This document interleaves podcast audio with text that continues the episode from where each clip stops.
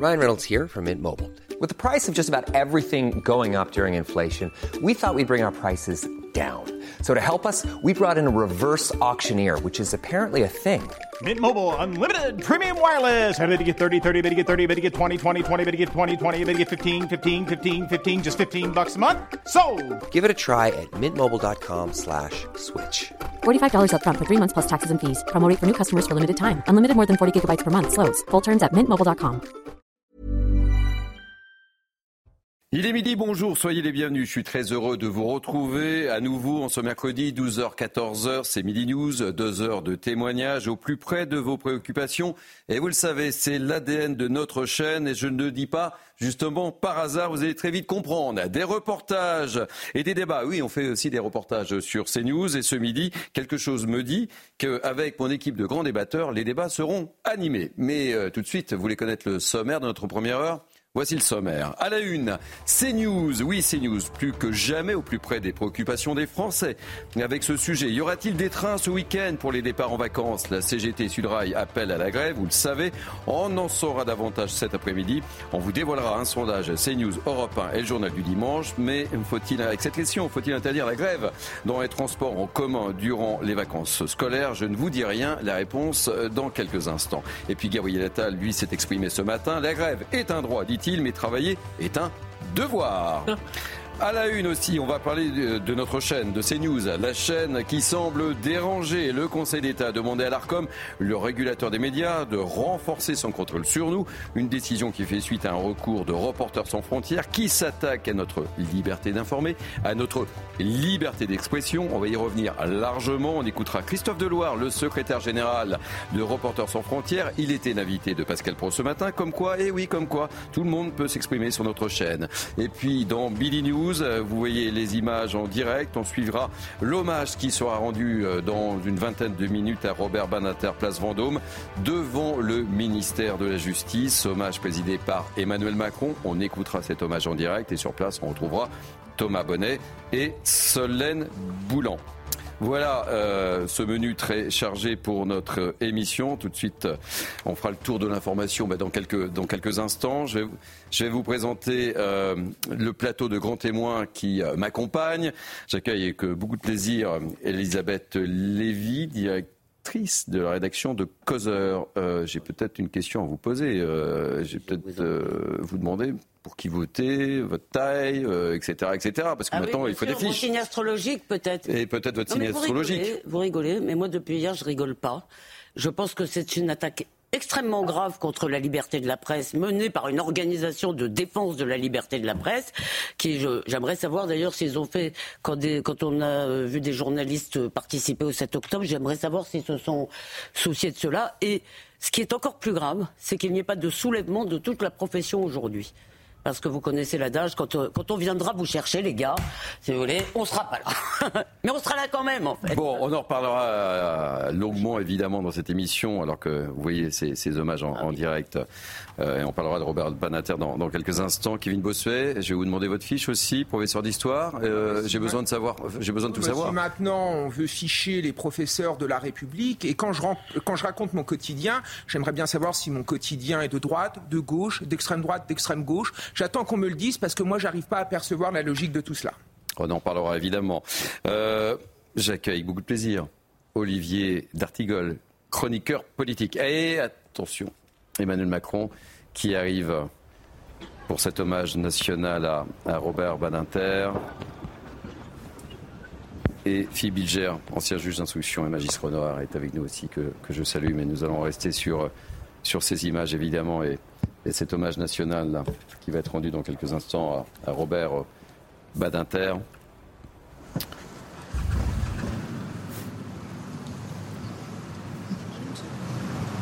Et il y a eu beaucoup de monde, hein, Philippe Bilger, évidemment, ces derniers jours, pour rendre hommage à, à Robert Badinter, grand avocat qu'il en est, et euh, garde des Sceaux.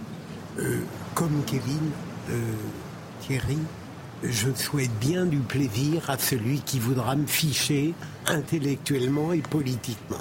Et pour le reste, euh, On en parlera. absolument. Vous êtes un peu anard. Faites attention à ce que vous dites. Voilà, je vais faire attention.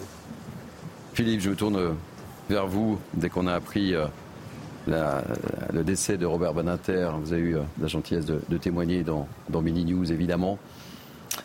Qu'est-ce qu'on Qu'est-ce qu'on retient de, Robert Badinter euh, Il y a tellement de choses à dire sur Robert oui, En même temps, Thierry, si vous le permettez, maintenant que quelques jours euh, ont passé tout de même, euh, on peut respecter l'homme et son parcours exceptionnel, mais mettre quelques réserves sur sa politique pénale. Et j'ajoute que le respect, pour moi, n'est pas l'idolâtrie. J'en dirai pas plus. Elisabeth, hein, Elisabeth Lévy. C'est une, pas de polémique aujourd'hui, évidemment, hein, mais sur. Euh, si, si, non, mais même, je dirais même que c'est un hommage à Robert Badinter, un homme des Lumières, un homme donc de la discorde civilisée, esprit qui devrait tous nous habiter, euh, d'avoir des désaccords avec lui, euh, ce qui n'empêche évidemment pas le respect. Heureusement que nous ne vivons pas dans un monde où tout le monde pense pareil. Maintenant, ce qui frappe chez Robert Badinter, c'est la traversée de l'histoire, la naissance dans la tragédie, l'histoire de la famille euh, comme vous le savez, en partie emporté dans les camps. Euh, et puis, si vous voulez, un peu comme Simone Veil dans un autre registre, si vous voulez, ce parcours fulgurant dans la République. Et c'est une figure de la gauche française et d'une gauche qui malheureusement est malheureusement pratiquement en voie de disparition. Et ça, c'est un crève-cœur pour nous tous. Alors je sais qu'elle ne l'est pas complètement. Nous en avons un digne représentant ici de cette gauche républicaine. Mais bon. Ah merde. Kevin Bossuet, alors que le, cercueil de, Robert Boninter arrive.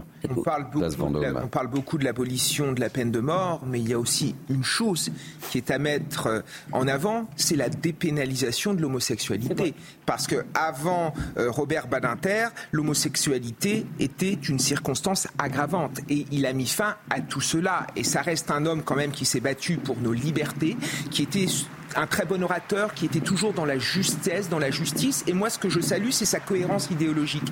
Quand il est contre la peine de mort, il est aussi pour euh, contre l'euthanasie. C'est vraiment, il y a un vrai engagement pour la vie. Et souvent, dans une partie de la gauche, il y a cette contradiction qui, moi, euh, me, laisse perplexe. On va se taire quelques instants, puisque je vous le disais, le, cercueil de, Robert Baninter arrive. Place Vendôme.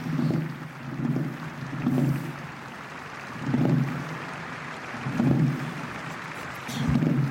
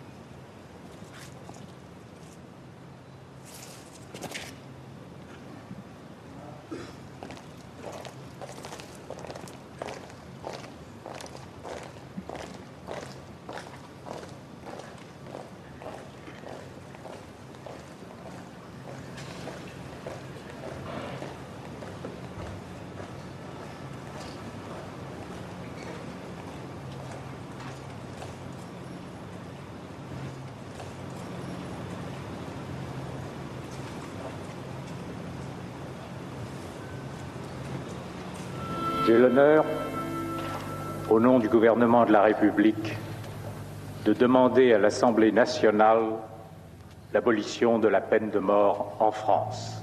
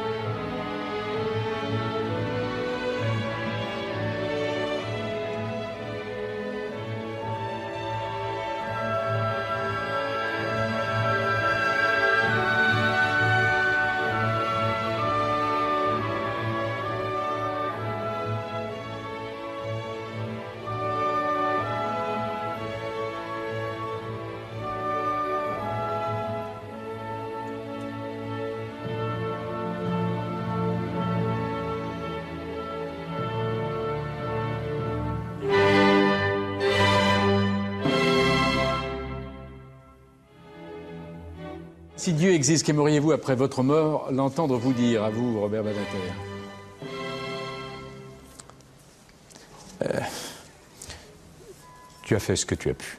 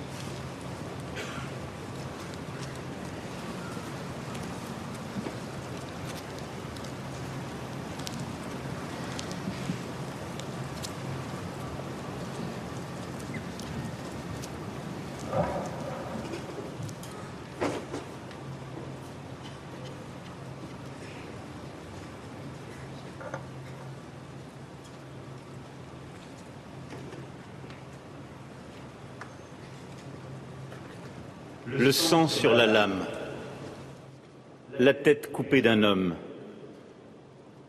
une vie fauchée. Ce spectacle morbide, Robert Badinter y assista à l'aube, le 28 novembre 1972, dans la cour de la prison de la Santé. Avant, il y avait eu la plaidoirie désespérée pour sauver son client, Roger Bontemps, coupable qui n'avait pas tué. Le procès perdu à Troyes, la grâce sollicitée en vain, les visites chaque matin dans la cellule, les derniers jours d'un condamné. Avant, il y avait eu ce dilemme insoutenable qui des deux condamnés, Buffet ou Bontemps, exécuté en premier? Ce sera Bontemps, avaient statué leurs avocats, car Bontemps a encore un peu d'espoir mieux, vaut qu'ils partent d'abord. Après, il n'y avait plus rien que la nuit, l'odeur de sang, les visages des bourreaux, la mort. La mort sans recours, une vie tombée parce que la justice, alors, tuée. Son mentor, Maître Torres, l'avait prévenu jadis Tu deviendras vraiment un avocat après ta première mort de condamné. Ce matin-là, à la santé, c'est un coup près qui tranche aussi le destin de Robert Badinter. Avant ce matin-là, il était un partisan de l'abolition de la peine de mort. De ce jour, il en sera un combattant. Une idée simple gouverna désormais la vie de Robert Badinter. Pour ne pas perdre foi en l'homme, il ne faut pas tuer les hommes, fussent-ils les pires coupables. Il était devenu avocat par amour du droit et pour gagner sa vie, il sera l'avocat pour toujours de cette cause, l'abolition. Janvier 1977. Retour à Troyes dans la même cour d'assises où furent jugés Buffet et Bontemps. Cri de la foule qui demande la mort de Patrick Henry, cet assassin d'enfants. Cri de la foule qui demande la mort de Robert Badinter, cet avocat des assassins. Les morts vous écoutent, répétait Robert Badinter. Et le fantôme de Bontemps l'écoutait. Les morts étaient sa conscience mémoire d'outre-tombe dont il redoutait le jugement.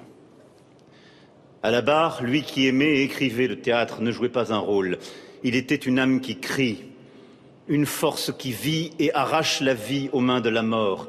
Si vous tuez Patrick Henry, lança-t-il au juré dont il cherchait le regard, alors votre justice est injuste. Le combat contre la mort devint sa raison d'être Après Patrick Henry, Robert Badinter sauva la tête de cinq autres condamnés. Les morts nous écoutent. Les morts. C'est mort. Simon, son père, arrêté le 9 février 1943 par les séides de Klaus Barbie. Schindléa, sa grand-mère déportée à 79 ans. Idis, son autre grand-mère, que dans la fuite la famille dut laisser s'éteindre seule à Paris. Naftoul, son oncle, ses cousins, tant des siens décimés par la Shoah. La mort, comme ombre permanente, à chaque contrôle de papier dans ce village de Savoie quadrillé par les Allemands, surveillé par la police de Paul Touvier. La mort aux trousses, sa quête de fantôme après-guerre à Auschwitz. Oui, Robert Badinter fut un jeune homme hanté par la mort. Sans doute est-ce pour cela qu'il fit toute son existence le choix résolu de la vie. Nourriture terrestre, nourriture céleste, haut très haut et bas très bas. Il vécut intensément chaque minute. Fureur de vivre, des universités américaines au prétoire, gourmandise des mots, voyage jusqu'au bout des nuits sans sommeil pour étudier, devenir docteur, préparer ses cours, épiphanie de travail et de savoir, fête de l'esprit, la vie, la belle vie, celle des théâtres, celle de l'opéra, la vie pour aimer, épouser Élisabeth, couple dans le siècle, uni par l'universel, complicité dans les épreuves et les procès, les bonheurs et les livres, presque six décennies d'une vie mêlée, avec leurs trois enfants, Judith, Simon et Benjamin. Lumière d'un grand amour et amour des grandes lumières, celle de Condorcet, de la Révolution, de la République. Les morts vous écoutent. Ceux qui écoutent Robert Badinter, ce jour de septembre 1981, s'appellent Jaurès, Clémenceau, Briand, Camus, Hugo. À la tribune de l'Assemblée nationale, pour défendre la loi abolissant la peine de mort, le garde des Sceaux porte l'engagement du président François Mitterrand, formulé durant la campagne, en dépit de l'opinion. Robert Badinter parle. Plaidoirie inoubliable contre une peine capitale qui, par ses mots, est pulvérisé, à son tour exécuté. Robert Badinter parle. La peine de mort dissuasive, mais Patrick Henry lui-même criait à mort buffet, à mort bon temps, devant le même palais de justice de Troyes quelques années plus tôt. La peine de mort, dénoncée par les religions, les philosophies, les consciences du monde, la peine de mort, apanage des dictateurs. Robert Badinter parle. Et la justice la justice, n'est-ce pas seulement des juges, des jurés, avec leurs failles, leurs erreurs? Alors faut-il accepter des exécutions sans cause, des cadavres par accident? Un homme qui n'a pas tué, coupé en deux dans la cour de la prison de la santé? Non, ce n'est pas une question politique, c'est une question morale, un cas de conscience. Robert Badinter convainc. Une majorité vota pour la loi entière, une majorité formée de la gauche, rejointe par quelques députés de l'opposition, menée par Jacques Chirac.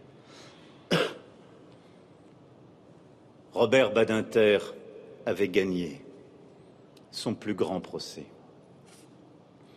Victor Hugo, son modèle, avait écrit 93. Robert Badinter venait de tracer 81 dans l'histoire du progrès français. Année de l'abolition. Cela suffisait-il? Non. Il fallait encore rendre la justice plus humaine et l'humanité plus juste. Poursuivre l'œuvre d'émancipation et de fraternité promue par Condorcet. Chasser les terribles démons de l'arbitraire qui tuèrent Condorcet et tant d'autres après lui. Derrière chacun, réprouvé, condamné, oublié, le garde des sceaux voulait toujours voir une vie, simplement, irréductiblement. Vie des homosexuels discriminés, dont Robert Badinter mit fin à l'opprobre légal. Vie brisée des victimes dont il se soucia plus que tout autre avant lui. Vie citoyenne avec ses droits inaltérables. Il supprima les tribunaux d'exception et il ajouta un recours, celui de la Cour européenne des droits de l'homme, aux armes de liberté des justiciables français. Vie des détenus, car pour lui existait un droit qu'aucune loi ne pouvait entamer, aucune sentence retrancher, le droit de devenir meilleur, même en prison, même coupable. La vie, sa vie menacée, son honneur bafoué, parce qu'il fut pendant cinq ans le ministre le plus attaqué de France, cible d'une haine dont l'écho résonne encore dans cette place Vendôme, mes chers compatriotes, tout à l'heure, vous l'avez applaudi, dans cette même place où alors des voix de haine s'élevaient pour l'attaquer en raison de cette abolition. La vie, cette vie sacrée, garantie par l'État de droit, par les lois fondamentales de la République, cette primauté de la personne humaine, inscrite dans une décision du Conseil constitutionnel qu'il présida et dont il était spécialement fier vie d'études et de sagesse à la tête de cette institution, vie vouée à défendre la dignité de chacun et l'unité de la République jusqu'au banc du palais du Luxembourg. Protéger les vies, et qu'importe les frontières, vie brisée par les fers de l'histoire, arrachée par des assassins qu'il voulait voir juger dans les cours internationales, vie au-delà de la France, sa patrie, lui qui aida tant de pays européens sortis de la dictature ou de la guerre à inventer leur constitution. Oui, Robert Badinter avait choisi la vie, la vie heureuse, la vie en République, souvenir des rêves de ses parents, juifs de Bessarabie, pour qui la France se disait avec les mots de Zola et les paroles de la Marseillaise. Souvenir des vies héroïques de ces habitants de Cognien en Savoie qui savaient que les Badinter réfugiés là étaient juifs et ne dirent rien aux Allemands. Robert Badinter, la République fait homme. La vie contre la mort. Cette vie portée jusqu'à son dernier souffle cet élan de colère qui fustigeait le négationniste de traitement, lui, l'avocat, sur les bancs des accusés en mars 2017. Cette vie, la sienne, qui en changea tant d'autres, qui en inspira tant d'autres, qui en éclaira tant d'autres, lucides sur la chance qu'ils eurent de croiser un jour ce géant du siècle. Et à mon tour, je mesure cette chance. La vie plus sombre, depuis vendredi matin, pour nous tous et pour les Français pleurant aujourd'hui sa force de colère, sa force de lumière qui nous grandissait tous. Les morts nous écoutent. Oui, les morts nous écoutent. Robert Badinter, vous nous écoutez désormais et vous nous regardez. Conscience morale que rien n'efface, pas même la mort, que le chagrin élève au rang d'exigence.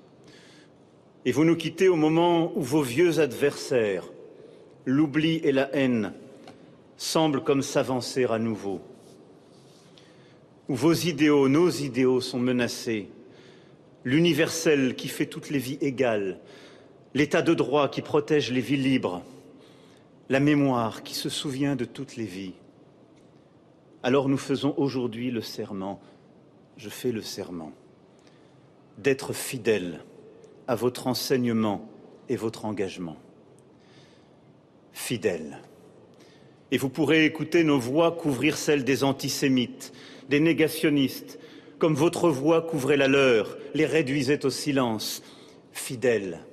Et vous pourrez écouter des audiences, des plaidoiries, des lectures de jugement, cœur vibrant de l'état de droit si souvent remis en cause au moment où vous partez, fidèle, pour que vous puissiez écouter un jour quand le Parlement du dernier pays pratiquant la peine de mort dira Elle est abolie, mettant le point final à notre combat désormais universel, nous serons fidèles. Pour ceux qui ont été tués, pour ceux qui n'avaient pas tué, pour tous vos morts et pour ceux qu'il faut sauver. Pour Simon, pour Idis, pour Shinlea, pour Naftoul, nous serons fidèles. Pour cette part d'humanité qui fut si longtemps oubliée dans le siècle et demeure si fragile, nous serons fidèles. Car c'est vous qui aujourd'hui, parmi la foule, nous êtes fidèles. Vigie, aux sourcils broussailleux, fendu d'un sourire soudain, vibrant d'indignation et d'une colère juste quand sont attaqués les principes universels, vous nous restez fidèles. Comme vous l'étiez chaque année, en silence, homme parmi les hommes, rue Sainte-Catherine à Lyon, pour commémorer la rafle où fut enlevé votre père un 9 février encore. Vous êtes là, aujourd'hui, parmi nous. Les lois de la vie et de la mort comme suspendues, vaincues, abolies. Alors s'ouvre le temps de la reconnaissance de la nation. Aussi votre nom devra s'inscrire aux côtés de ceux qui ont tant fait pour le progrès humain et pour la France et vous attendent au Panthéon. Vive la République, vive la France.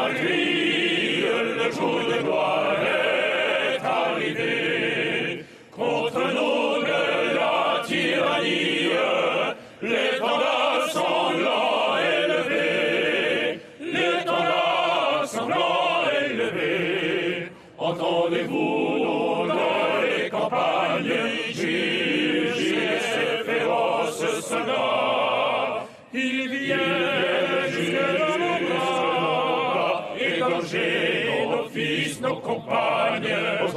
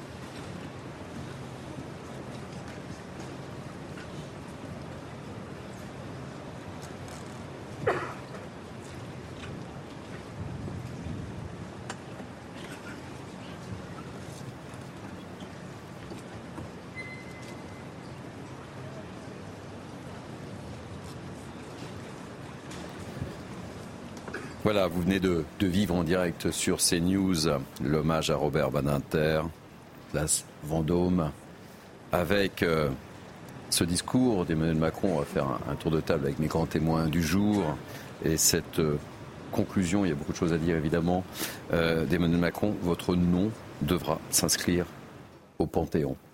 C'est entre autres ce qu'on retiendra, Olivier D'Artigol. Oui, mais pas que. Son intervention, euh, Emmanuel Macron, très certainement, après en avoir parlé et avoir eu l'accord de la famille, annonce la panthéonisation de l'ancien garde des Sceaux. La dernière fois qu'il s'était exprimé sur ce sujet, il avait dit c'est un processus qui prend du temps. Moi, je suis très ému par la dernière image de voir le cercueil de Robert Badinter euh, retrouver euh, le ministère de la Justice avec ses portes qui se referment il faut dire, le président l'a rappelé, qu'il n'a pas toujours été applaudi entre 81 et 86 lorsqu'il a exercé cette responsabilité, puis après il est parti présider le Conseil constitutionnel. C'est un exercice très délicat de rendre hommage à une figure aussi considérable, aussi forte que Robert Badinter dans toutes les dimensions sur euh, bien sûr son lien à la justice, à la politique, à ses engagements, à sa connaissance de l'âme humaine. Badinter disait l'homme est un animal qui tue. Cette phrase m'a résonne beaucoup depuis mhm. vendredi euh, dans tout ce que j'ai pu euh, retrouver concernant euh, Badinter. Je trouve que le président a prononcé un éloge, a prononcé un, hommage honorable, en rappelant, bien sûr, en laissant une part considérable au combat pour l'abolition de la peine de mort avec d'autres dimensions. Bon, certains diront très certainement qu'il manque des choses ou que c'est trop emphatique ou oui, le, temps, le verbe que le verbe la polémique, euh, en fait parfois trop. J'ai trouvé que c'était euh, euh, un, discours de qualité. C'est très difficile de toute façon d'être là, comme vous l'avez dit, d'être à la hauteur de ces circonstances en, évitant tout à fait le pathos, en évitant, puis surtout quand vous devez en faire plusieurs, euh, si vous voulez, d'affilée. Alors du coup, ça donne un peu ce. Mais euh, vous avez, euh, vous avez raison. C'était un beau discours. Il y a un aspect de Robert Badinter qui est jamais cité, c'est que quand il a quitté en quelque sorte peu à peu les responsabilités politiques, d'abord, il y a une chose, j'ai fait allusion, c'est sa fracture, sa, son divorce avec une partie de la gauche qui a été, mhm. je pense. quand même assez douloureux. Et c'est aussi le fait qu'il s'intéressait quand même a beaucoup de, Par exemple, il a écrit ce livre sur sa grand-mère Idis, qui est un très beau récit. Euh, qui a été mis ensuite, euh, qui a été transformé en BD avec euh, Richard Malka, qui est mhm. un avocat qui fait des scénarios de BD. Moi, je me rappelle avoir été le voir pour une exposition qui avait eu lieu au musée d'Orsay, qu'il avait fait avec Jean Clair sur la peine de mort. Et alors, je peux vous dire, cette exposition, j'en ai gardé une image très précise, parce qu'on arrivait à Orsay. Il y avait là. Et il y avait la guillotine. Et d'ailleurs, le personnel d'Orsay s'était quasiment mis en grève, parce qu'il voulait pas voir ce truc tous les matins en arrivant, évidemment. Mais c'était quand même euh, et, donc il s'investissait aussi euh, parce que c'était une très belle expo. Jean Clair, c'est vraiment un conservateur, oui, euh, absolument. Et voilà, je me rappelle cette image et lui-même. D'ailleurs, celle de la santé. Il faudrait demander à Philippe s'il a la même sais pas. Alors là, je ne sais pas. Hmm, je crois. On continue le tour, tour de table. Quand on, c'était impressionnant de voir ce, ce clip résumant la le parcours de Robert Banater au tout début de, cet hommage. Je sais que ça ne vous laisse pas insensible, vous, euh, Kevin Bossuet, en tant que professeur d'histoire, évidemment. Évidemment, non, ça ne me laisse pas insensible. Moi, ce que je retiens de Robert Banater, c'est sa lutte contre l'antisémitisme, c'est sa lutte contre le négationnisme. Emmanuel Macron l'a rappelé. Par exemple, son père a été, Simon a été déporté et est mort dans l'horrible camp de Sobibor en Pologne. Son oncle Naftoul a été déporté est mort à Auschwitz et on comprend mieux à travers cela l'engagement de Robert Badinter pour la vie, que cela soit contre la peine de mort ou même contre l'euthanasie. Et surtout, il a fait condamner Robert Forisson, mhm. ce faussaire de l'histoire, celui qui niait ce qui s'est passé à Auschwitz, qui niait l'existence des chambres à gaz. Et moi, en tant que professeur d'histoire, j'ai ça en mémoire je suis aussi celui qui va transmettre aux jeunes générations l'horreur des camps. Et d'ailleurs, je vais vous faire une confidence, si j'ai choisi ce métier, c'est aussi pour cela. Transmettre aux jeunes générations ce qui s'est passé dans le passé. Transmettre aux jeunes générations ce savoir qui leur permette de se situer dans le temps et de lutter notamment contre ceux qui détruisent l'histoire, qui la salissent avec des mensonges et de la haine. Philippe, je vous donne la parole dans, quelques instants. Priorité évidemment au témoignage. On va retrouver euh, Thomas Bonnet et Solène Boulan euh, qui, qui étaient place Vendôme. Thomas Bonnet, bonjour. Vous avez vécu donc cette cérémonie in situ. Beaucoup d'émotions, beaucoup d'applaudissements et on retiendra ce qu'on évoquait avec nos grands témoins du jour, effectivement, le nom de Robert Badinter qui devra s'inscrire au Panthéon Thomas. Oui Thierry, c'est la phrase à retenir euh, du discours d'Emmanuel Macron. Il y avait encore quelques doutes sur euh, la volonté du président de la République d'inscrire le nom de Robert Badinter au Panthéon, des doutes qui ont donc été euh, levés par la voix du chef de l'État qui a eu un discours plein d'émotions et très lyrique aussi lorsqu'il a commencé avec cette image, l'image du sang sur la lame, cette tête coupée, cette image glaçante pour commencer son discours d'hommage à Robert Badinter. Beaucoup d'émotions ici, beaucoup de personnalités également qui étaient présentes. La plupart des membres du gouvernement ont fait le déplacement, beaucoup de députés, de sénateurs. Et puis il y avait cette polémique autour des députés de la France insoumise. Ils étaient deux finalement à avoir fait le déplacement. Il s'agissait d'Éric Coquerel et de Caroline Fiat qui ont assisté à cette cérémonie d'hommage malgré les demandes de la famille de Robert Badinter de ne pas avoir ni de représentants de la France insoumise ni du Rassemblement euh, national. Ça, c'est donc pour euh, l'aspect un peu polémique de cette cérémonie, malgré tout, qui a été euh, très remplie d'émotions, avec beaucoup donc de personnalités, beaucoup de personnes aussi qui ont fait le déplacement. Vous allez peut-être le voir sur ces images. Il y a encore, à l'heure où je vous parle, un, plusieurs centaines de personnes qui s'étaient rassemblées sur la place Vendôme pour assister à cet hommage. La place Vendôme, d'ailleurs, où c'était la première fois qu'un hommage était organisé de la sorte. Et l'image que l'on retiendra aussi, c'est celle de ce cercueil revêtu d'un drapeau tricolore et qui entre au ministère de la Justice. Un symbole, là aussi, pour celui qui, en tant que garde des Sceaux, a participé à abolir la peine de mort. Merci beaucoup Thomas Bonnet avec Solène Boulan depuis la, place Vendôme. Je termine mon, tour de table avec mes grands témoins du jour. Philippe Bilger, qu'avez-vous retenu de cette, de cette cérémonie émouvante J'ai trouvé que, bien sûr, le discours était beau, selon les normes macroniennes.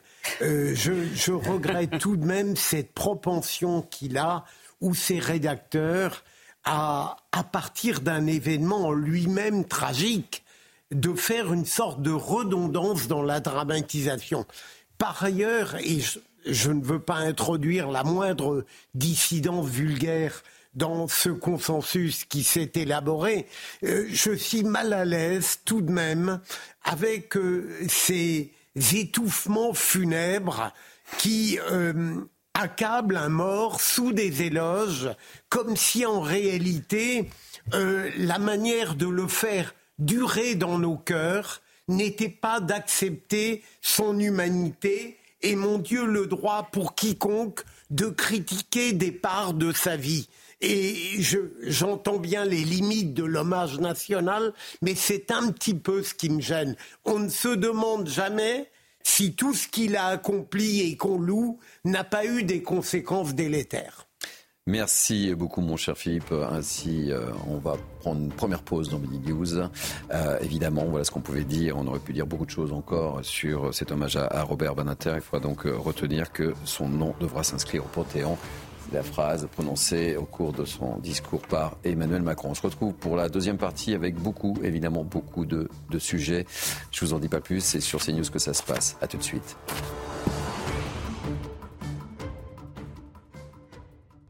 Allez, les 13h et une seconde très précisément. Rebonjour, merci de nous accueillir. C'est Billy News, partie 2. Je vous présente l'équipe de grands témoins qui m'entoure dans quelques instants, mais tout de suite évidemment le sommaire de cette partie 2.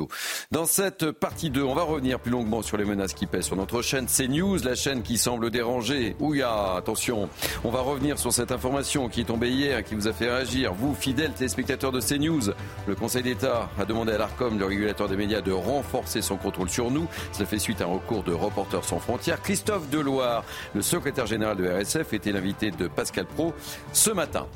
À la une, euh, CNews plus que jamais plus près des préoccupations des Français. Avec ce sujet, y aura-t-il des trains ce week-end pour les départs en vacances? La CGT Sudrail appelle à la grève, vous le savez. On en saura davantage cet après-midi et on vous dévoilera un sondage CNews Europe 1 et le journal du dimanche. Enfin, on reparlera de l'affaire euh, Big Malion. Nicolas Sarkozy sera fixé aujourd'hui. Noémie Schulz suit le procès. Pour nous, nous serons avec elle. Voilà pour votre menu pour cette dernière heure. Tout de suite, on fait un tour de l'info avec Mickaël Dorian. Rebonjour, Mickaël. Bonjour Thierry, bonjour à tous. Vous l'avez suivi euh, en direct hein, tout à l'heure. L'hommage national rendu à Robert Badinter, place Vendôme, à Paris, devant le, ministère de la Justice, où il a siégé cinq ans sous François Mitterrand. Emmanuel Macron a salué la mémoire de l'ancien garde des Sceaux décédé vendredi à l'âge de 95 ans. Je vous propose de l'écouter. Vous êtes là, aujourd'hui, parmi nous. Les lois de la vie et de la mort comme suspendues vaincu, aboli. Alors s'ouvre le temps de la reconnaissance de la nation. Aussi votre nom devra s'inscrire aux côtés de ceux qui ont tant fait pour le progrès humain et pour la France et vous attendent au Panthéon. Dans le reste de l'actualité, la grève est un devoir, et la, grève est un droit, pardon, mais travailler est un devoir. Gabriel Attal a réagi euh, au mouvement des euh, contrôleurs de la SNCF qui demandent des augmentations de salaire alors qu'un train sur deux seulement devrait circuler ce week-end en plein chassé-croisé des vacances entre les zones A et C. Autre mouvement de grogne à présent, celui des agriculteurs. Gabriel Attal a reçu hier à Matignon la FNSEA et les jeunes agriculteurs, une rencontre de deux heures qui s'est, selon Arnaud Rousseau, le président de la FNSEA, plutôt bien passée. Le Premier ministre assure que les engagements du gouvernement seront tenus. On l'écoute. Les agriculteurs attendent beaucoup de nous et ils ont raison. J'ai pris un certain nombre d'engagements à l'occasion euh, du euh, mouvement qui a eu lieu il y a plusieurs semaines. Ces engagements seront tenus. Et l'objectif de ce rendez-vous, c'était de faire un point d'étape avec eux sur l'avancée de ces chantiers. Et on voit que beaucoup de choses ont avancé. Il y a d'autres décrets qui sont euh, prévus. Ils ont été envoyés au Conseil d'État et sortiront dans les toutes prochaines semaines. Donc sur la simplification, on avance aussi. Je m'étais engagé à ce qu'on agisse au niveau européen pour simplifier un certain nombre de choses. Le président de la République s'est particulièrement mobilisé, vous le savez, au Conseil européen du 1er février. Là aussi, on a des avancées. C'est officiel, le permis de conduire dématérialisé se généralise à partir d'aujourd'hui partout en France. L'expérimentation locale a été concluante. Vous pouvez donc consulter dès à présent votre permis via l'application France Identité. Le ministre de l'Intérieur, Gérald Darmanin, était pour l'occasion en visite ce matin à l'Agence nationale des titres sécurisés. Et puis ça ne vous aura pas échappé aujourd'hui, Thierry, enfin j'espère pour vous, c'est la Saint-Valentin. J'espère que vous ne l'avez pas oublié. Si vous cherchez encore une idée euh, cadeau autre que le traditionnel bijou, sachez que la célèbre fête des amoureux peut aussi être un moment gustatif. Macarons, chocolat ou autres gourmandises, les confiseurs vous attendent. Yael Benamou les a testés pour vous. Cette année, vous pourriez faire plaisir à votre partenaire avec des chocolats Patrick Roger, des donuts Crispy Crème ou bien des macarons La Durée. Pour la Saint-Valentin, les enseignes fabriquent exclusivement des produits aux couleurs de l'amour. Notre macaron pour cette Saint-Valentin, donc autour de la vanille euh, et de la fraise, donc avec ce visuel de, cœur, on peut apercevoir donc la, crème, euh, crème euh, infusée à la vanille et au cœur, on va retrouver la, compotée de, de fraises. Le géant américain du donut, Krispy Kreme, arrivé en France en décembre dernier, veut aussi tirer son épingle du jeu. Pour la Saint-Valentin, nous sommes très originaux. Nous avons fait un cœur, mais un magnifique cœur, euh, très gourmand et, que les clients vont adorer.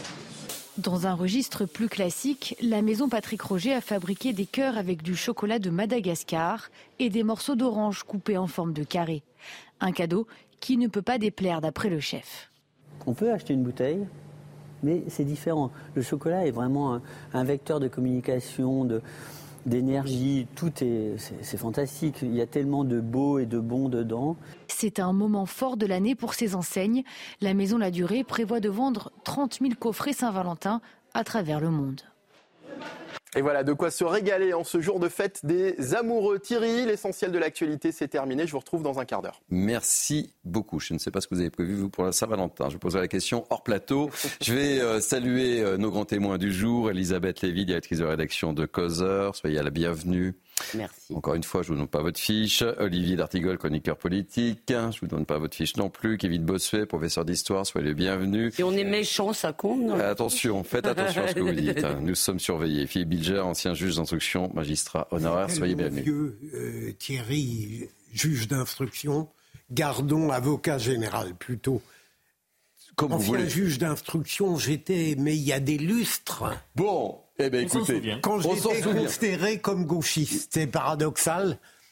Allez, on va commencer évidemment avec euh, cette euh, Conseil d'État qui a demandé hier à, l'ARCOM, on en a un peu parlé tout à l'heure, le régulateur des médias, vous le savez, de renforcer son contrôle sur notre chaîne. Une décision qui fait suite à un recours de Reporters sans frontières qui considère que nous sommes devenus un média d'opinion.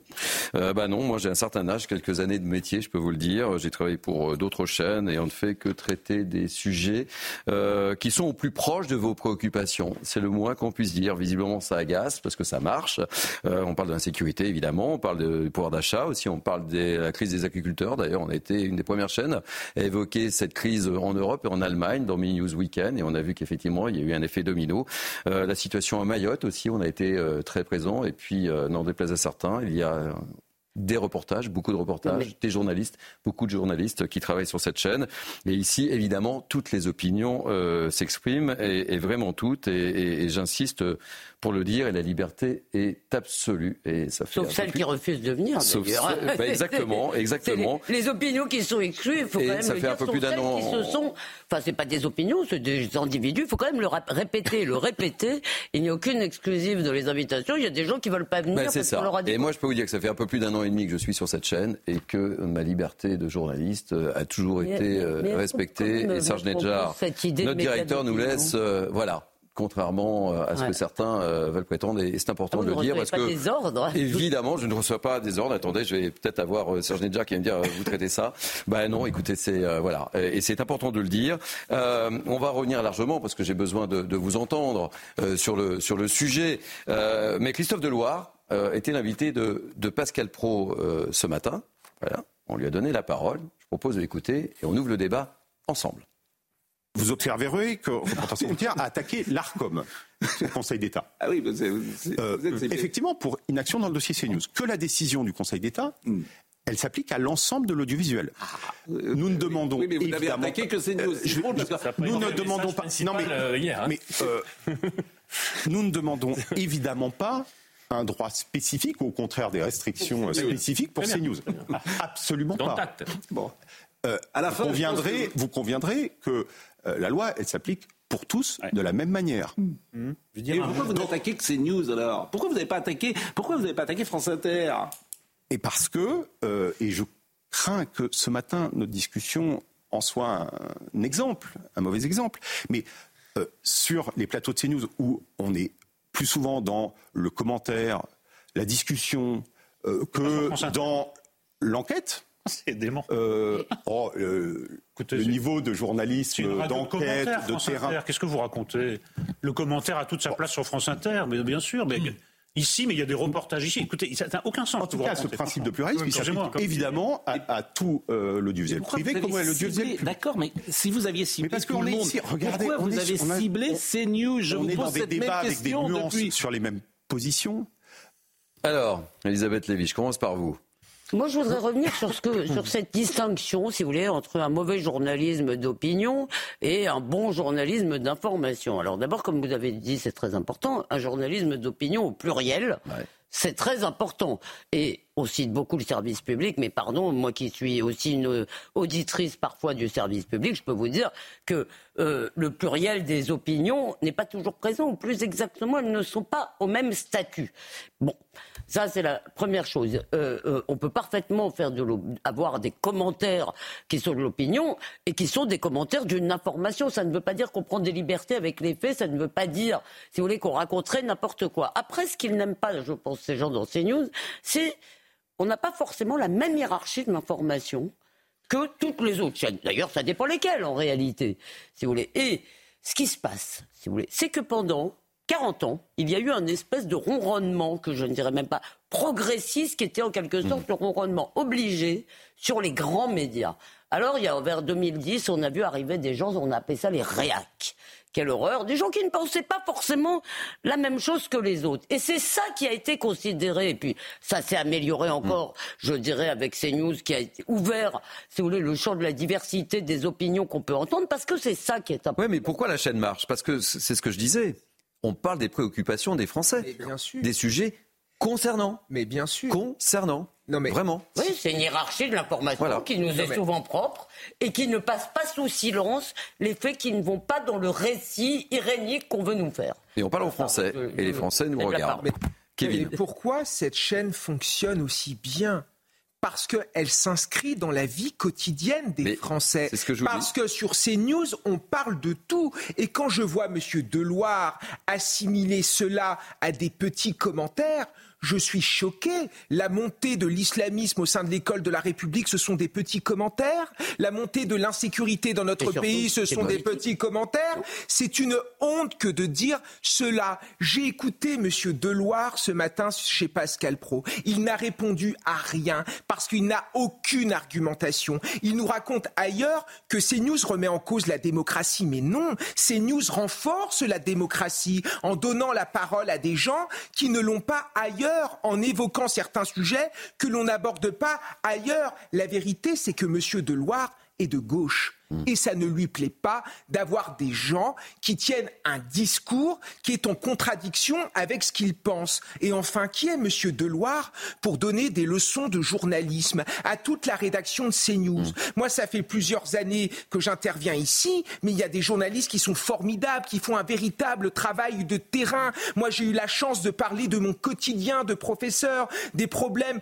que pose la montée, par exemple, de l'islam politique, les problèmes que pose la montée de la violence au sein de l'école. Et ça, ce sont des petits commentaires. Mais vive ces news, vive la démocratie. Quand je croise les gens dans la rue qui me remercient de dire ce qu'ils vivent au quotidien, qui me demandent de remercier toute la rédaction, de remercier tous les chroniqueurs. Et maintenant, qu'est-ce que j'apprends? On va devoir nous ficher. Moi qui suis professeur d'histoire, ça me rappelle des heures vraiment sombres. Moi, professeur de la République, on, on va devoir me ficher, savoir si je suis de gauche, de droite, etc. Mais on s'en fout. Moi, je mets en avant mon quotidien et mes analyses qui en découlent. C'est tout. Et merci CNews de me permettre de dire cela. Mais c'est la vérité. Il y a un danger, il y a une dérive. Oui, il y a un danger, mais disons, laissons les J'ai dit que ça me Oui. rappelait. Attention. Pas tout à fait la même chose. Je vous donne la parole juste après parce qu'il est 13h14, quasiment 13h15, et vous savez, on a rendez-vous avec Mickaël Dorian. Ah ouais, juste après, évidemment, je vous donne la Pour parole. l'information. Pour l'information. Vous avez tout compris.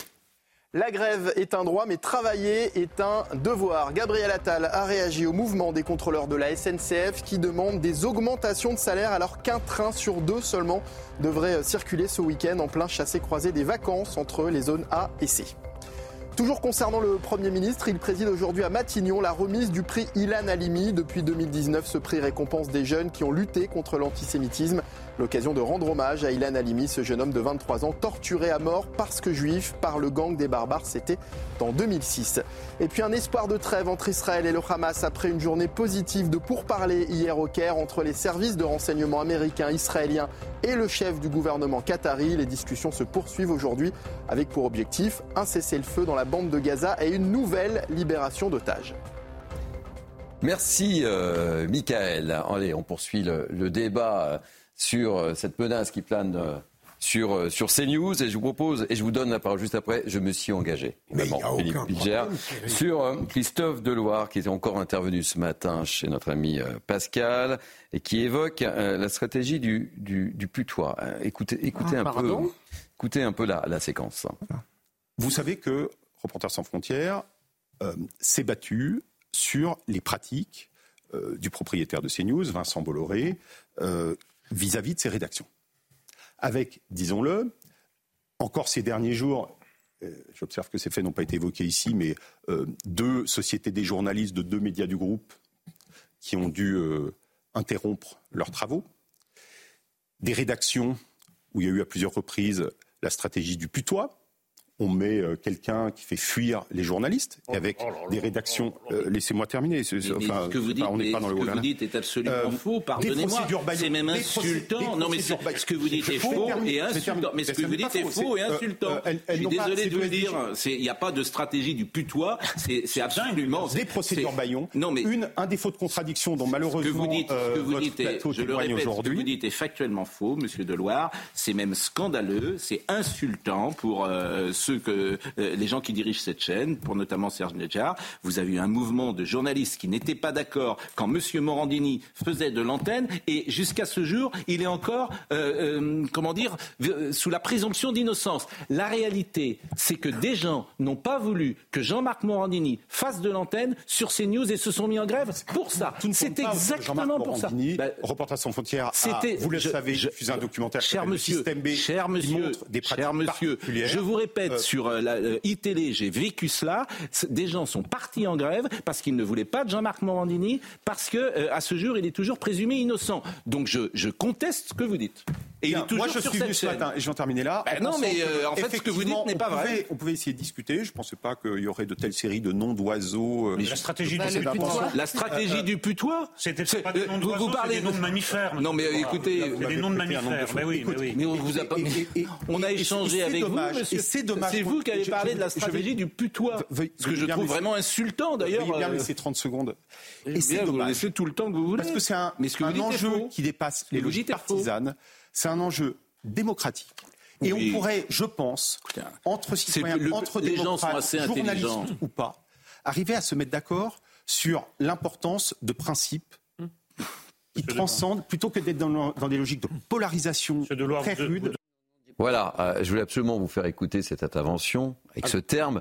Je rappelle quand même que Christophe Deloire, il est délégué des États généraux de la presse. ben, et L'information. Et, euh, et de l'information. Non, de l'information. de l'information. Mais vous imaginez, Philippe? J'aurais pu avoir envie, euh, tellement je suis paradoxal, de défendre un tout petit peu de Loire qui est laminé absolument dans cette émission et qui Ah, ne sait Vous pas avez vu l'expression qu'il Oui, utilise Mais justement, en entendant cet extrait, je change radicalement d'avis. C'est un scandale ce qu'il dit. Deuxième élément, je reprends un peu ce qu'a dit Elisabeth tout à l'heure. J'entends euh, Olivier Faure ce matin sur Sud Radio qui dit mais c'est scandaleux ces news, on ne m'a jamais invité. Mais, nous, on invite tout le monde. Il écoute ces news, on ne cesse de dire que tout le monde peut venir. Pascal Pro l'a encore répété hier soir. Ça n'est pas D'où la notre- présence de Christophe Deloire ce matin. Absolument, ça n'est pas notre faute si les gens qui veulent venir ne viennent pas. Alors plus sérieusement, euh, Thierry, si vous le permettez rapidement, moi je trouve que l'épée de Damoclès mise par le Conseil d'État dans les reins de l'ARCOM est- provoque, suscite une double très bonne nouvelle. D'abord, dans la forme, c'est la reconnaissance du succès insupportable de ces news. Et sur le fond, c'est quelque chose qui va enfin nous permettre de mettre en cause justement l'idéologie de ces médias publics qui, subtilement ou ostentoirement, eux, défient le pluralisme. Ils ont fait une erreur de Loire qui dévoie Reporters sans frontières en, euh, dé- en dévoyant ce qu'était le Reporter sans Je vous, je vous montrais une petite séquence entre Robert Ménard et Christophe Deloire. Puisque vous savez que c'est Robert Ménard qui a confondé, euh, qui a, qui a- qui a La grande époque, Voilà, la grande époque. hein. Mais Je euh, sais pas on, si on vous vous rendez compte quand même, Reporters sans frontières, Mais si. organisation de défense de la Voilà, liberté maintenant, de c'est la reporter presse. avec frontières idéologiques. Non mais on est, on est Non, quand mais même c'est chez les- c'est ça qui est dingue. Euh, c'est pas, j'aime pas l'expression des la vocation des heures les plus sombres. En revanche, il y a quelque chose, si vous voulez, d'une demande de censure qui vient de journalistes.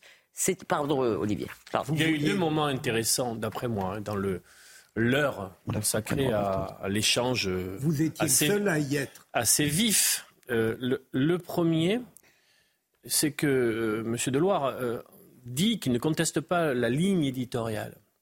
Euh, on lui a fait répéter deux fois d'ailleurs. Hmm. Je pense d'ailleurs que la neutralité n'existe pas nulle part. Ah bah, c'est sûr. Je crois à la bataille des idées, je crois à la dispute, à la disputation, je crois à la confrontation idéologique. Et je pense que c'est très sain. Euh, il y a deux moments importants quand on lui dit, mais si vous trouvez qu'il y a une difficulté dans la diversité des faits ou des opinions, est-ce que vous encouragez celles et ceux qui ne veulent pas venir euh, à euh, rejoindre les plateaux et à venir justement croiser le fer? Il a du mal à répondre, qui est en contradiction. La deuxième chose, Philippe Bilger l'a dit, c'est que la décision du Conseil d'État qui, qui élargit aujourd'hui sa mainmise sur des, des domaines où il ne devrait pas aller, selon moi, euh, c'est une bombe à fragmentation parce que c'est impraticable. Ça va être compliqué à appliquer. Je lui ai pris l'exemple de, de- hein. du docteur euh, Millot. Hmm. Euh, on fait comment pour Brigitte? Bah On fait comment Et pour les animateurs Pour vous, je ne sais pas. Bien sûr. Et j'ai pas à le, à le savoir. Et je C'est sais pour ça que, mais en je vous présentant, faites- je- de manière très humoristique et taquine. De manière, de manière. D'ailleurs, je voudrais vous faire écouter, avant, avant de partir en pub, si, si- si vous voulez, mais je vous donnerai la parole juste après. hein. Cette séquence entre Robert Ménard et euh, Christophe Deloire qui est, qui est intéressante quand même, puisque voilà, euh, Robert Ménard n'est pas du tout du même avis que Christophe Deloire, c'est moins qu'on puisse dire. Christophe, je suis atterré. Je te le dis. Quand on a créé Reporters sans frontières, c'était exactement pour pas avoir cette attitude-là. Je me contrefous de savoir si je suis d'accord ou pas d'accord avec ce qui se passe à l'antenne de CNews. Tu devrais être le premier à te réjouir qu'un certain nombre de points de vue qui n'étaient jamais entendus sur des médias et des télévisions en France le sont grâce à CNews. C'est ça ton boulot. Ton boulot, c'est pas de, de quoi? Tu es euh, l'arbitre des élégances maintenant Tu vas nous dire ce qui convient de faire ou de pas faire Mais enfin, on s'en contrefout de ça. Reporters Frontières, ça a été créé, pardon, c'est moi qui l'ai créé avec trois journalistes. Tu le sais, je l'ai dirigé pendant 23 ans. Ça a été fait pour défendre des gens dont on trouvait les opinions, pour certaines de temps en temps, même indéfendables, figure-toi. On allait sortir des gens de prison dont je ne partageais rien, absolument rien. C'est exactement ce que vous, euh, vous disiez, euh, Elisabeth. Oui, c'est ce que je disais. Tu vas répondre juste par Oui, pardon. Juste, non, mais je voudrais quand même euh, dire une chose. Premièrement, c'est quand même assez rigolo de vouloir supprimer, parce que c'est ça l'idée, de vouloir faire taire une chaîne au nom du pluralisme. Deuxièmement, on a oublié. Il s'est passé quelque chose de très grave dans ce pays. La ministre de la Culture, dont c'est à mon avis pas le boulot, Hmm. si vous voulez, a menacé CNews et C8 directement. C'est vrai. Ah ben c'est une, donc une euh, dérive autoritaire. Mais On oui, est d'accord. sûr. J'ai pas dit que c'était le retour du D'accord. nazisme. Alors Il y a quand d'accord, même une dérive Faut faire attention aux termes utilisés. Dernièrement, je voudrais dire une chose à mes confrères. Je le redis. Parce que quand on défend la liberté sans défendre celle des autres, celle de ceux avec qui on n'est pas d'accord, on ne défend pas la liberté.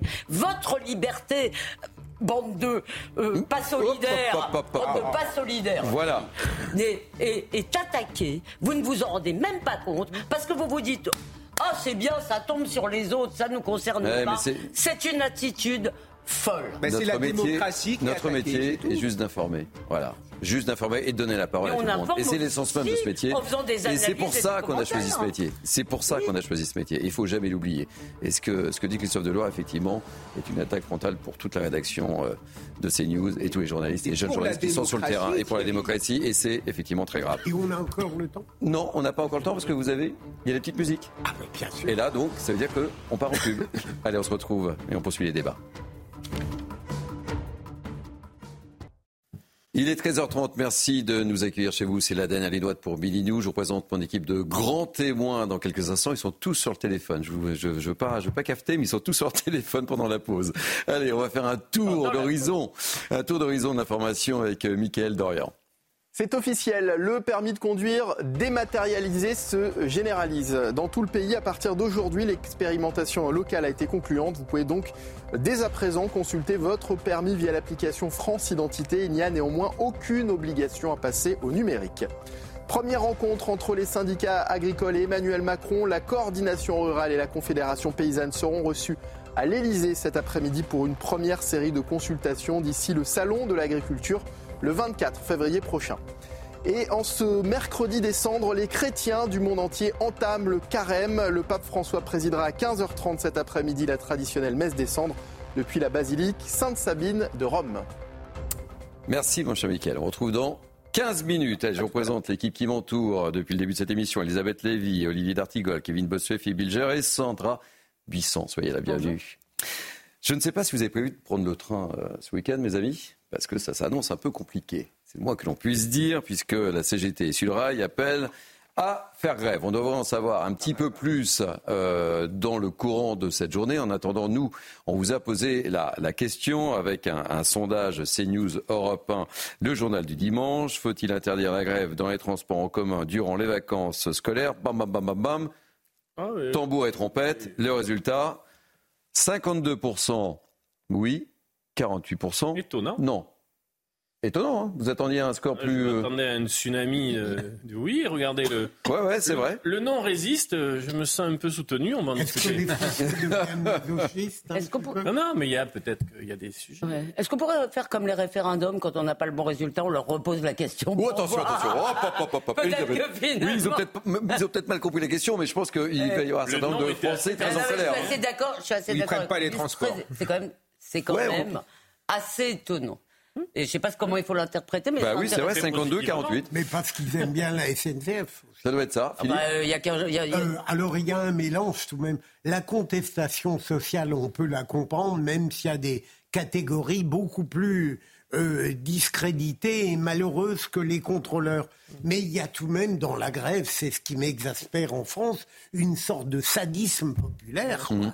Si elle ne crée Bah, vous allez voir euh, samedi quand ils vont prendre euh, leur train gare, gare Montparnasse ou gare de Lyon. Je, je suis pas certain que si on pose la question. ne se euh, préoccupe pas ouais. de mon retour à Tours samedi, c'est scandaleux. C'est scandaleux, ça doit être une priorité. Kevin Moi, moi, je trouve que la Oui. grève dans les transports et pendant les vacances scolaires, c'est de l'égoïsme.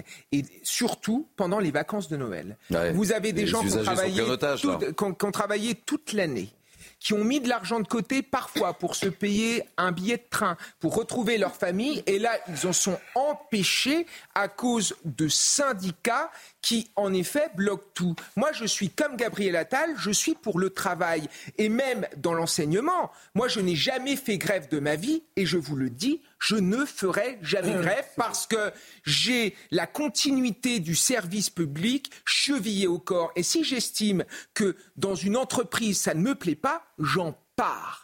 Euh, Mais avec vous l'éducation bénéficiez nationale, c'est quand- même plus compliqué. C'est plus compliqué. Bah, on peut démissionner. Quand bien même, C'est ça le courage. quand bien même, Kevin, vous n'avez jamais fait grève, vous bénéficiez, que vous le vouliez ou non, Je suis pas sûr. d'avantages obtenus par ce qu'on appelle la conflictualité sociale. Il y a des grandes avancées sociales qui euh, viennent dans notre pays du mouvement populaire, du grève et après des tra- avec des traductions législatives. Première chose.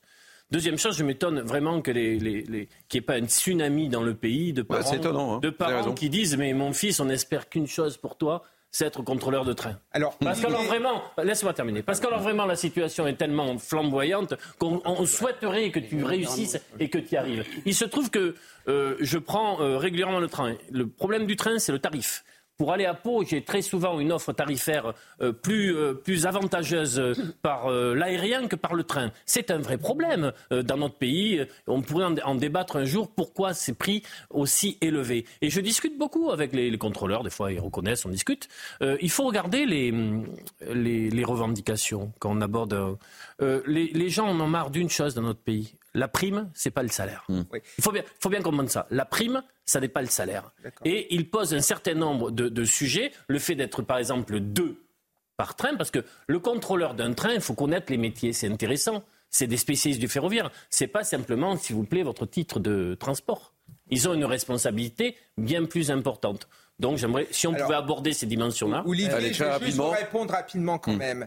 Les acquis sociaux des syndicats, moi je suis pas d'accord. C'est parce que aujourd'hui les syndicats sont faits dans l'éducation nationale que je gagne beaucoup mieux ma vie. Parce que quand vous prenez ce qui s'est passé au cours de ces dernières années, les syndicats étaient contre la mise en place de devoirs faits. Les syndicats étaient contre la mise en place du pacte enseignant qui nous permet de travailler plus pour gagner plus. Les syndicats, les Mmh. syndicats avec l'appui de Najat Vallaud-Belkacem ont supprimé la prime 3HSA, c'est-à-dire qu'avant, quand vous aviez 3 heures supplémentaires, vous aviez une prime de 500 Kevin, euros sur l'année.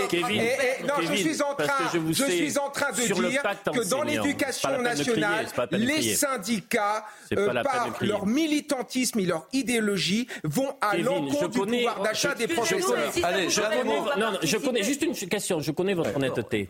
Vous allez donc me dire que le pacte enseignant est en échec du fait de l'intervention des syndicats ou que tout simplement des collègues à vous non Les syndiqués ont pu dire non ça je Le, suis pas le- d'accord. le pacte On parle- et- on et- parle- et je parle sais votre réponse. SNCF, hein. Non mais le pacte enseignant, sur- non mais juste une chose, le pacte enseignant, le- on- juste une chose, je réponds rapidement. rapidement, Le pacte enseignant a pu être mis en place parce que les syndicats n'ont pas eu assez de force pour s'y opposer et que des collègues ultra syndiqués et gauchisés le refusent très bien. Mais il y en a plein, plein d'enseignants qui sont contents de prendre ce pacte. Allez, Elisabeth Lévy, un dernier mot sur, un euh, cette menace de grève de la Excusez-moi, Excusez-moi euh, d'interrompre ce passionnant débat sur le pacte enseignant. Pardon, qui n'était pas tout à fait notre sujet. Et c'est pas le thème du jour. Merci Elisabeth. Non mais en réalité, si vous voulez, le problème c'est que évidemment, ils font grève en fonction non pas de besoins absolument criants, parce que c'est quand même pas si vous voulez, le, le, travailler à la SNCF, il y a peut-être des inconvénients, mais il y a quand même, c'est quand même une bonne boîte, ce qu'on appelle une bonne boîte. Ils le font en fonction d'un rapport de force. Hum. Et évidemment, ceux qui en auraient peut-être le plus besoin n'ont pas le rapport de force. Mais si vous voulez, le problème, c'est que sur ces questions de salaire, on ne s'interroge jamais sur l'ensemble de l'image. Qu'est-ce qui se passe dans notre pays? Déjà, on est drogué à l'argent public. Il y a un certain nombre de gens qui vivent dans notre pays sans travailler et qui sont donc à la charge de tous ceux qui travaillent. Et il y en a plus que dans les autres pays. Or, la France n'est pas meilleure socialement en réalité si on regarde la façon dont ça se passe. Donc, il faut quand même remettre en cause et ce système et le fait que depuis 20 ans, 30 ans, Vermeuren expliquait ça avec euh, Fourquet très bien dans le Figaro il y a quelques mois, hmm. nous avons un système économique qui est tiré par la consommation. Nous subventionnons la consommation et du coup nous produisons pas assez. Donc évidemment que les salaires sont trop bas à l'arrivée. Hmm. Et c'est un problème pour les contrôleurs, c'est un problème pour les agriculteurs, mais c'est un problème pratiquement dans toutes les PME françaises. Si vous voulez. Donc tant qu'on n'aurait pas revu ça, après, moi je suis pas d'accord avec les, la plupart de nos. Allez, on, termine la séquence. Je vais vous faire écouter Gabriel Attal qui s'est exprimé ce ah matin. de voix. Hein. Eh oui, on écoute Gabriel Attal, le Premier ministre. Quand je me mets à la place des Français, j'en suis un par ailleurs, euh, on peut avoir parfois le sentiment que une forme d'habitude à chaque vacances qui arrive d'avoir l'annonce d'un mouvement euh, de grève. Et moi je pense euh, évidemment aux Français, je pense aussi à beaucoup de, cheminots qui euh, finalement se disent c'est aussi l'image de notre entreprise, de la SNCF, dont on est particulièrement fier et pour laquelle on est particulièrement fier de travailler, qui à chaque fois finalement en prend un coup. Moi je vais vous dire, je pense que les Français sont très attachés à notre Constitution et au droit de grève constitutionnel. Ils savent que la grève, c'est un droit. Mais je crois qu'ils savent aussi que travailler, c'est un devoir. Voilà, la grève est un droit, mais travailler est un devoir. mine de rien, j'aime de plus en plus. bon allez, euh, Sandra les amis, est-ce que vous savez ce que c'est que Uber Sheet Oui. Le quoi? Uber Sheet. Ah, oui. Euh, non. si, on traduit, si on traduit, nous ne pouvons pas le dire sur ce plateau. Non il faut faire attention. Sandra Buisson va tout nous expliquer, évidemment. C'est comme une espèce de service de livraison euh, alimentaire, sauf que c'est avec, euh, évidemment, ce que vous suggérez, de la drogue. Ça a commencé pendant le confinement, c'est ça Vous allez nous expliquer euh, tout ça, ma chère Sandra. Ça s'est installé depuis. Et vous avez pu rencontrer un policier qui a accepté de se confier à vous. On l'écoute et on en parle avec vous. Depuis maintenant quelques années, en fait, c'est surtout ce qu'on appelle les Uber, Uber Sheet, Uber Coq, Uber Drogue, en fait, où euh, on a une multitude de, points de livraison qui se font à domicile et ça s'accentue euh, de mois en mois, d'année en année. Je pense que le Covid a accéléré en fait ce phénomène de, livraison à domicile et puis la dangerosité dans les cités aussi fait que euh, beaucoup de, consommateurs préfèrent se faire livrer chez eux plutôt que d'aller dans les cités pour acheter. Bon, alors en matière de drogue, le moins que l'on puisse dire, c'est qu'on n'arrête pas euh, les évolutions, ma chère Sandra. Et oui, on va pas parler de progrès, on va parler d'évolution, de transformation effectivement des trafics. Vous voyez bien, c'est le côté taquin que j'ai. Oui, l'une de ces transformations, c'est effectivement l'essor des livraisons euh, de drogue. Notamment, ça permet aux trafiquants d'éviter toutes les euh, stratégies de pilonnage euh, des effectifs de, police sur les points de deal. Il y a aussi une évolution de l'âge des victimes et des tueurs dans les règlements de compte, puisque sept mineurs ont été tués en 2023. Du côté des tueurs, eh bien, cette année, six mineurs ont été mis en examen pour homicide volontaire.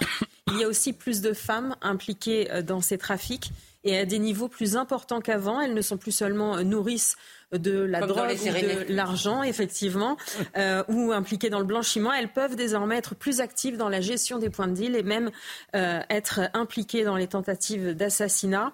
L'autre évolution, c'est le phénomène du recours au jobber. Alors à Marseille, il faut savoir que l'ultra-violence qui se répand dans les règlements de compte et les coups de force, eh bien à cause de ça, les trafiquants ont de plus en plus de mal à trouver des candidats locaux pour les petits postes euh, de guetteurs, de dealers, et parce que c'est très exposé aux fusillades et donc le risque de mourir très important. Donc, il passe des annonces sur des messageries cryptées pour faire venir des jeunes d'autres villes de France, notamment, euh, il y en a pas mal qui viennent du, Val d'Oise. Alors, ces jeunes, ils sont attirés par euh, l'argent euh, l'idée de l'argent facile. On est là, en fait, face à une sorte d'intérimaire du trafic de drogue, des trafiquants qui les appâtent avec des salaires attractifs, mais aussi avec la promesse d'être nourris, d'être logés. Et, au bord de la mer. L'autre main-d'œuvre ciblée euh, pour euh, bien euh, trouver des gens pour faire ces petites mains de, de guetteurs et de dealers, eh bien, ce sont les clandestins, proie facile pour les trafiquants, qui n'ont pas forcément conscience, eux, qu'ils risquent la mort en allant sur les points de deal. Et les chefs du trafic savent que cette main-d'œuvre sera exploitable à l'envie et qu'ils pourront la malmener sans risque parce que c'est une autre, mmh. une autre un autre fait important dans le trafic de drogue, c'est que la violence n'a pas lieu qu'entre euh, trafiquants rivaux. Au sein d'une même filière, les petites mains peuvent être à la merci de passage à tabac, voire de torture de la part de ceux qui les emploient. En 2019, un ado de 16 ans a été séquestré, battu, brûlé avec euh, une cigarette et un chalumeau sur les parties génitales parce qu'il avait vendu en catimini pour son compte et à l'insu du réseau quelques grammes de cocaïne et de cannabis dans la cité euh, Félix Pia. Donc l'ancienne procureure de, Marseille, qui est partie il y a peu de temps, évoquait elle de ce côté l'émergence d'une autre pratique des plus euh, inquiétantes, des jeunes filles utilisées, je cite la procureure, comme petits bonus, petits goodies offerts aux acheteurs de drogue. Et euh, le nouveau procureur qui vient de prendre ses fonctions a lui annoncé qu'il allait ouvrir des enquêtes sous la qualification désormais de traite d'êtres humains. Ouais. Alors, c'est quand même. Elisabeth. Uber c'est alors la livraison. C'est la livraison.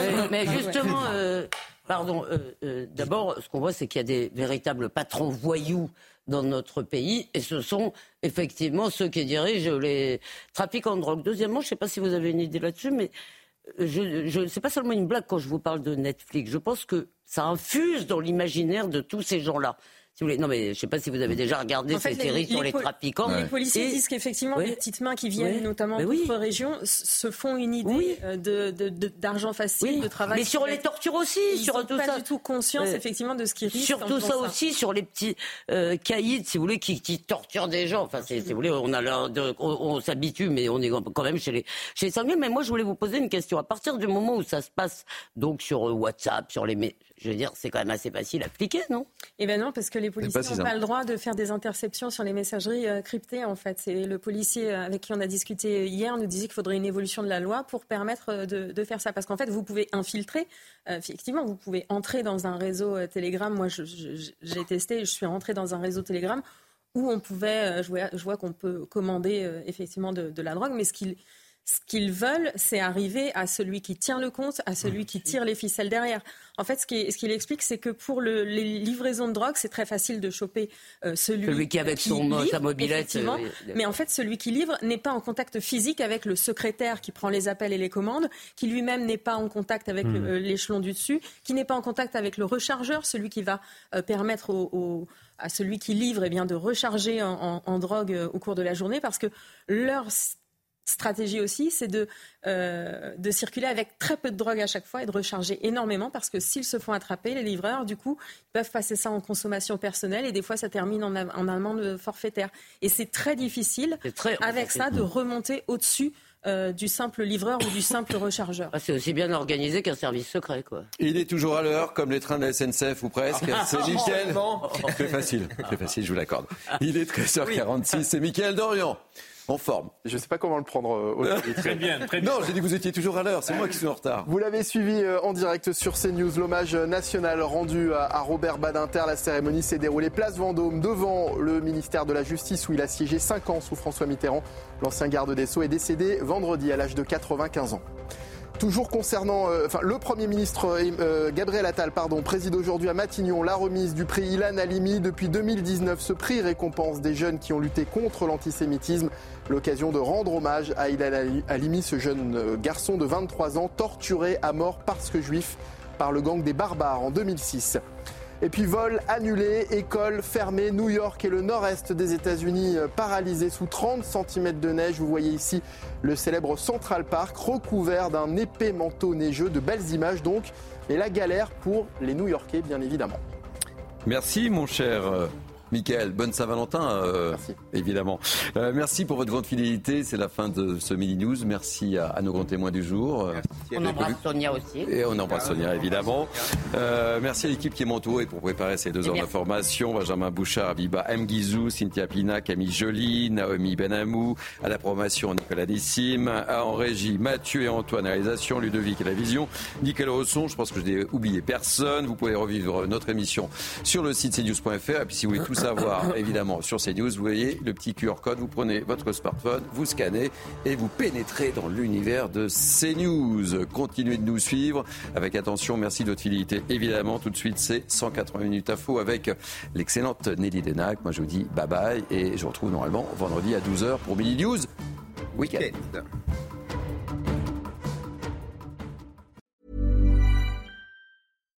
Why don't more infant formula companies use organic, grass fed whole milk instead of skim? Why don't more infant formula companies use the latest breast milk science? Why don't more infant formula companies run their own clinical trials?